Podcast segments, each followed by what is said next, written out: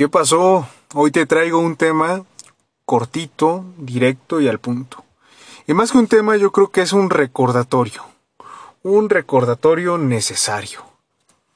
Últimamente traigo traigo muy en mi plática, o sea, traigo esta palabra de situación difícil. Eh, es decir, o sea, como que... Ah, de hecho, hasta lo he dicho en los podcasts pero más lo he dicho en mis conversaciones cotidianas, ¿no? Es como de situación difícil.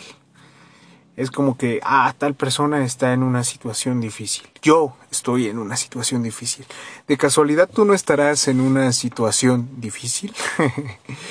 y así, es una palabra que traigo mucho en la mente. Y es justamente porque estoy atravesando, considero yo, por una situación difícil. Entonces, eh, lo que hoy yo te quiero recordar es que generalmente hay situaciones, hay momentos, incluso personas que, que son situaciones difíciles. Y a veces esas situaciones difíciles se vuelven más difíciles cuando no las nombramos, cuando no les ponemos nombre.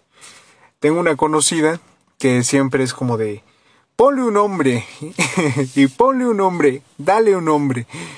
Y es cierto, creo que cuando le ponemos el nombre a, a, a, algo, tenemos poder sobre eso.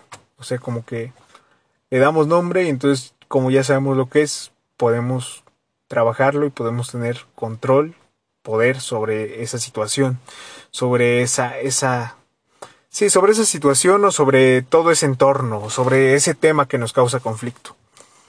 Justo también fue un tema que toqué con mi psicólogo y justo, bueno, ya tiene, ¿no? Entonces, es algo que creo que vale la pena estar recordando. A las situaciones difíciles hay que darles un nombre.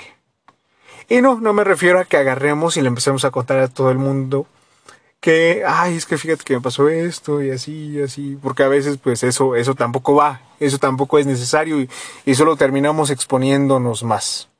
Pero de manera personal, creo que es importante darle un nombre a esa situación. Y yo no veo mal que con las demás personas digamos, estoy pasando por una situación difícil. Digo, no te vas a poner ahí a contar toda tu vida y a quejarte. Pero de manera personal, interna y con las personas, si tú consideras de confianza y si tú consideras necesario, creo que es necesario ponerle un nombre, que tú sepas cómo se llama esa situación difícil que estás viviendo, para que la puedas trabajar, moldear y controlar, y así superar esa situación difícil. En fin, en este podcast ya dije muchísimas veces situación difícil, eso es lo que yo te quería compartir. Gracias por escucharme.